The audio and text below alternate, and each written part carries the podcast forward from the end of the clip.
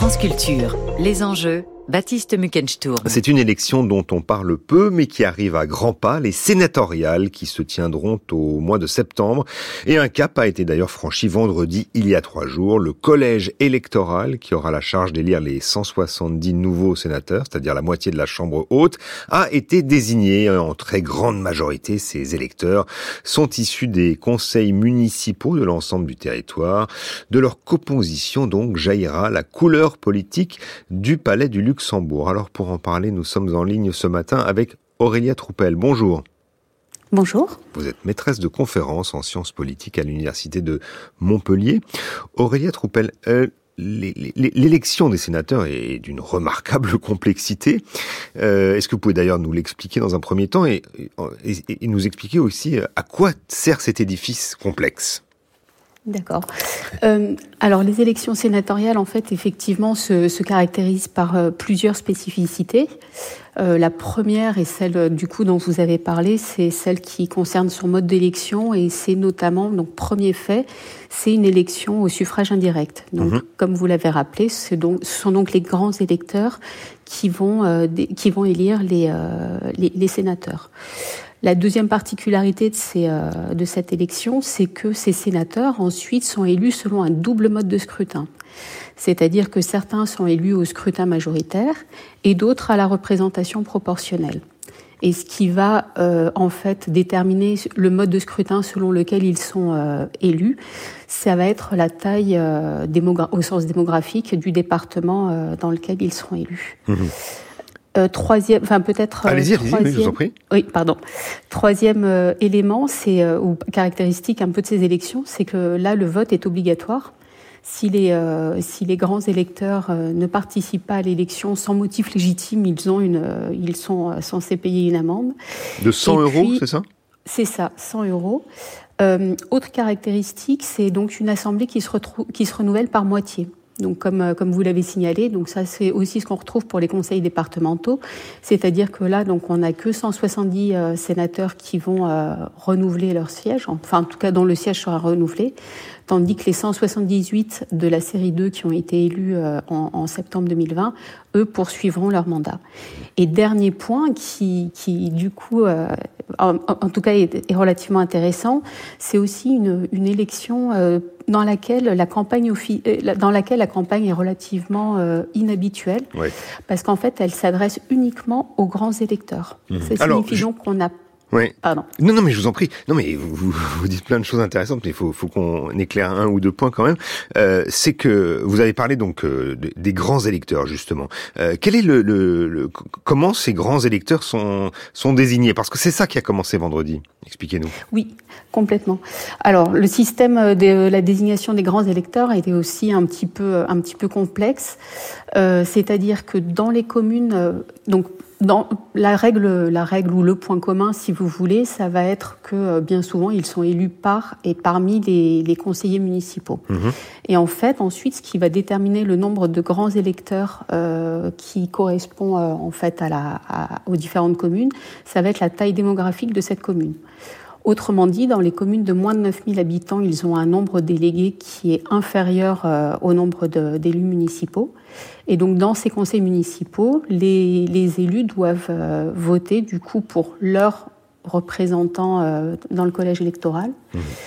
Pour les communes qui sont comprises entre 9 000 et 30 000 habitants, là, c'est l'intégralité du conseil municipal qui, euh, qui devient, euh, enfin, qui est de fait euh, le grand électeur. Mhm. Exactement. Et dans les communes de plus de 30 000 habitants, c'est également l'ensemble du conseil municipal. Donc là aussi, on a donc des, euh, des, des, des grands électeurs qui sont qui sont euh, grands électeurs de fait en fait, mais pour essayer de compenser un peu le faible poids des euh, des, euh, des, grandes villes dans ces euh, métropoles. Dans Ouais, exactement. Et pas que, hein, toutes les communes en fait de plus de 30 000 habitants. En fait, on a rajouté des délégués supplémentaires. Donc, c'est un délégué par tranche de 800 habitants. Mmh. autrement dit, à vous entendre, donc les, les, les les métropoles sont les perdantes, hein, puisque finalement ce sont les, communes de moins de 10 000 habitants qui, qui acquièrent un, poids plus important. Oui, c'est même plus que les communes de, plus de 10 000 habitants. En réalité, c'est vraiment spécifiquement les, communes de moins de 3 500, pardon, de moins de 3500 habitants. Autrement dit, ces communes donc de moins de 3 500 habitants euh, envoient, ou en tout cas 50, plus de 50% des délégués euh, du collège électoral sont issus ou élus en tout cas par, euh, par ces communes de moins de 3 500 habitants qui, qui représente quand même 33% de la population, hein, c'est pas c'est pas rien non plus. Mmh.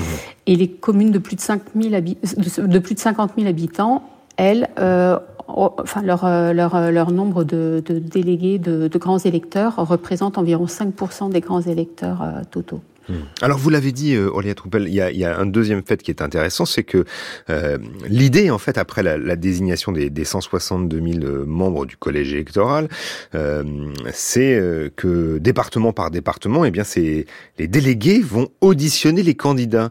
Mais est-ce qu'il y a, en fait, il y a une période de campagne qui s'ouvre ou elle a déjà commencé vendredi? Euh, alors, je pense qu'elle a commencé bien avant. Mhm. Alors là, c'est ce que je vous disais. Euh, non, c'est ce que je voulais vous dire. En tout cas, c'est que on n'a absolument pas accès, hein, quand on est extérieur, même quand on est chercheur, euh, au déroulé de la campagne. Donc, en fait, on n'a pas d'affichage public. On ne sait pas non plus qui sont les candidats. On a et les réunions publiques qui sont organisées sont le sont en fait que pour les grands électeurs. Mhm. Donc, c'est plutôt c'est plutôt restreint. Ceci étant dit, on sait quand même qui peut se présenter. Oui, on sait qui peut se présenter. On a, et d'ailleurs, dans la presse locale, euh, on trouve, c'est relativement inhabituel, un petit peu des noms qui sont, qui sont avancés, mais pour l'instant, on n'a pas plus d'infos. Mais par contre, ce, ce sont quand même des élus, hein, la majeure partie du temps. Ce, ce, sont des. Oui, oui, complètement. C'est exactement. Ce sont, enfin, les sénateurs restent des élus locaux et particulièrement des élus municipaux, malgré euh, l'entrée en, vigueur de la loi limitant le, le cumul des mandats. Euh, ils sont plus de, c'est ce que j'avais calculé, ils sont plus de 62% là actuellement à avoir encore au moins un mandat local. Et donc c'est ce qui fait que euh, finalement les sénateurs, déjà tout au long de leur mandat, euh, adressent régulièrement des rapports d'activité à l'ensemble des élus municipaux de leur, euh, de leur département. Ils se rencontrent et ils rencontrent très régulièrement les, élus municipaux. Donc si vous voulez, c'est une campagne presque au long cours qui se base beaucoup sur l'interconnaissance, la connaissance. Et c'est ce qui fait qu'en fait, du coup, la plupart des sénateurs ou même des candidats ont une connaissance assez, assez précise, assez fine euh, finalement des, des résultats à venir de, de l'élection. Mmh. Et c'est ce qui va permettre euh, de faire en fait des espèces de calculs ou de stratégies pour euh, arriver à imaginer le nombre de sièges euh, remportés par chaque, par chaque liste quand les sénateurs sont élus à la proportionnelle ou chaque siège quand les sénateurs sont élus au scrutin majoritaire. Mais vous le dites vous-même, hein, il y a une sorte de, de contradiction puisqu'on a d'un côté euh, une campagne qui est, enfin des, des, délégués en tout cas ou des sénateurs, des élus qui connaissent très finement le terrain. Euh, c'est ce que c'est ce qu'on comprend à vous entendre. Et puis de l'autre côté, une campagne qui est à voix basse, voire opaque. Oui, oui, complètement. Mais encore une fois, hein, c'est opaque que pour, euh, enfin, que pour euh, les, les, la population en général, parce que les élus, euh, les élus municipaux, en tout oui. cas, tous ceux qui comportent, qui composent effectivement le collège électoral, ne sont pas ne sont pas conviés. C'est même quasiment interdit. Hein. Enfin, c'est pour ça d'ailleurs qu'il n'y a pas eu encore de recherche sur sur le sujet. Vous voulez dire que les chercheurs n'ont pas accès finalement au, à la mécanique, au secret des campagnes? Oui, c'est ça. Mmh. Est-ce que on, on, ce qu'on comprend quand même, c'est que la discipline partisane joue euh, très sérieusement, euh, vu le nombre de maires élus sans, sans étiquette, par exemple. Euh... Ou non, plutôt vu, vu, vu, vu l'inverse. Pardonnez-moi. Oui, c'est exactement ce que j'allais vous dire. non, pas de souci. Euh, c'est souvent des gens du même parti euh, qui, qui sont élus. Oui, alors après, encore une fois, hein, quand on regarde les, la composition des, des, euh, des, grands électeurs, on se rend compte effectivement qu'ils sont beaucoup dans, des, euh, dans les toutes petites communes. Et dans ces toutes petites communes, en fait, les maires, ou en tout cas les têtes de liste, sont le plus souvent partis soit sans étiquette, soit sous des, des étiquettes assez génériques, type euh, divers ou divers droite ou divers gauche. Mmh. Et en fait, alors déjà, d'une part, ça ne veut pas dire que ces maires-là sont euh, apolitiques ou euh, ne sont pas reliés à des à des structures partisanes. Ça veut juste dire qu'au moment des élections municipales, ils ont fait le choix pour leur, euh, pour leur commune en fait d'apparaître euh, sans étiquette ou sans endosser le, label partisan. Et ça s'explique aussi souvent par le fait que dans les, dans les petites villes, dans les petites communes, c'est de plus en plus difficile de trouver euh, des colistiers ou en tout cas des, des, de futurs élus municipaux. Et donc bien souvent, pourquoi d'ailleurs en fait, Parce que les gens veulent pas s'engager sur, sur le terrain politique ah bah parce que c'est très, c'est extrêmement chronophage.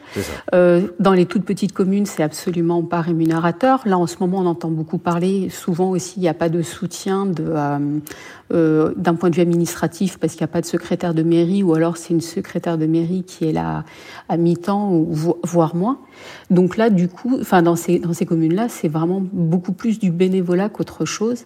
Et ça veut dire aussi s'exposer et être très. Euh, ça, ça, ça, requiert une disponibilité qui est très importante. Et en plus, euh, maintenant, avec le développement de l'intercommunalité, les, petits, les maires des petites ou les élus des petites communes, en fait, ont peu de poids dans ces structures euh, intercommunales. Donc, ça fait quand même beaucoup de points, euh, de points négatifs. Et bien souvent, hein, même pour trouver le maire, c'est un peu qui, qui, décide de s'y coller ou il y a quand même un peu cet, cet aspect-là qui, qui n'est pas négligeable. Mmh. Aurélie Troupel, si, si, on regarde la composition actuelle du Sénat, elle est largement dominée par la droite et le centre, mais la prochaine vague qui arrivera en, septembre peut peut-être euh, transformer quelque peu cette composition. Ce sont les, les municipales de 2020, euh, le résultat des municipales de 2020 qui va déterminer la couleur des, des, nouveaux sénateurs, selon vous? Euh, oui et non. En fait, euh, presque structurellement, le, le, Sénat en fait est presque, alors c'est pas, pas vraiment construit, mais en tout cas, d'un point de vue structurel, tout est fait pour que les élus euh, de droite ou centre droite soient davantage représentés euh, au Sénat. Donc ça s'explique d'abord par le, par le mode de scrutin. On sait que le scrutin majoritaire est quand même généralement beaucoup plus favorable à la droite ou au centre droit euh, qu'à la gauche. On a aussi donc ce poids des, des, toutes petites communes, et on a aussi finalement le fait que le, le renouvellement se fasse par moitié, ça contribue justement à avoir un peu un effet de lissage qui fait que ça, ça, ça, déconnecte un peu les élections euh, sénatoriales, en tout cas de, des résultats des, des, élections précédentes. Par exemple, les écologistes, pardonnez-moi de vous interrompre, mais les écologistes qui avaient emporté euh, euh, pas mal de, de, de, grandes villes, donc pas mal de métropoles, seront finalement pas, pas, compte tenu du fait que les métropoles sont pas très bien représentées au, au Sénat, on, on, on, ne verra pas cette, cette vague, peut-être petite vague ou moyenne vague, euh, se traduire au Sénat. Oui, c'est possible en tout cas. Ou alors peut-être ça pourrait euh, apparaître essentiellement que dans des euh, départements qui ont beaucoup de métropoles ou beaucoup de grandes villes. Euh, par opposition aux départements qui sont euh, un tout petit peu plus ruraux. Euh, là, du coup, je, je, regardais aussi, par exemple, pour l'instant, on n'a qu'un seul sénateur RN qui siège, qui siège actuellement et qui a été élu en, en 2020. Oui, qui, et qui est d'ailleurs affilié désormais au, au parti d'Éric Zemmour. Je crois qu'il n'est plus affilié. Oui, c'est ça mais qui, qui apparaît d'ailleurs au Sénat comme étant un, c'est dans le groupe de la réunion administrative des, des sénateurs ne figurant euh, dans aucun parti politique, dans aucun groupe politique. Mmh. Donc on voit en bien. En l'occurrence, a... Stéphane Ravier hein, de, de, Marseille. Exactement. Mmh. Justement, comment expliquer la difficulté des, des, des partis contestateurs à, à, à, à entrer au, au Sénat, euh, le Rassemblement national que vous citiez, ou encore même euh, la, la France insoumise? Bah Parce que déjà, structurellement, encore une fois, au niveau municipal, ces, euh, ces partis contestataires sont, sont peu représentés dans les conseils municipaux. Les conseils municipaux, euh, je le rappelle, en tout cas, sont élus euh, selon un, ce qu'on appelle un scrutin mixte, c'est-à-dire que la liste qui remporte les élections municipales euh, obtient d'entrée, enfin de droit en fait, déjà la moitié des sièges, plus euh, on va rajouter le nombre de sièges en fonction de son score. Donc si vous voulez, par exemple, sur un conseil municipal de 29 membres, euh, la liste majoritaire va pouvoir avoir, même si elle fait un score très bas, au, mini, au minimum 21 ou 22 élus sur les 29. Donc ça laisse très peu de place aux oppositions, en fait, qui du coup euh, sont, moins représentées également au niveau du collège électoral. Mmh. Justement, est-ce qu'il y a des, des partis, notamment le Rassemblement national, qui, qui font campagne spécialement justement euh, en vue des sénatoriales? Non, mais non, enfin, je, je, encore une fois, on le voit pas. Et, je pense, en tout cas, déjà, c'est la première, euh, une des premières années où on, entend parler à ce point-là, ou en tout cas, on s'intéresse à ce point-là aux élections euh, sénatoriales et du point de vue justement de la composition du collège électoral. Mais on voit assez peu de choses euh, fuiter. Mmh. En tout cas, peu de chance à, vous entendre de voir cette, cette chambre se transformer en, en parlement rebelle, comme, comme s'y essayent certains à l'Assemblée nationale. Oui, oui. Ah, le, Sénat, juste pour, euh, pour rappel, euh, depuis 1875, n'a été qu'une seule fois, n'a basculé qu'une seule fois à gauche. Euh, C'était de 2011 à 2014 euh, sous la présidence de Jean-Pierre Bell. Et il avait fallu quasiment un contexte vraiment particulier pour que s'opère ce basculement. Et ce qui avait expliqué justement cette, euh, cette entrée euh, un peu plus massive de la gauche au, Sénat, c'était que euh, la forte crispation des élus locaux suite à la réforme Sarkozy, quand, enfin sous Sarkozy, mhm. quand il avait voulu instaurer le conseiller territorial. Et là, du coup, il avait cristallisé les oppositions et c'est là-dessus qu'avaient fait en fait un peu campagne les élus de gauche. Et d'ailleurs, ça a été la première loi qui a été adoptée au Sénat. Ça a été la suppression du conseiller territorial. Mmh, effectivement, c'était euh, une, vague rose euh, à l'époque. Euh, merci beaucoup Aurélia Tropel de nous avoir expliqué le poids des petites communes au Sénat, la discrétion des campagnes électorales des sénateurs et, le poids des, des, partis dans cette chambre basse. Je rappelle que vous êtes maîtresse de conférences en sciences politiques à l'université de Montpellier.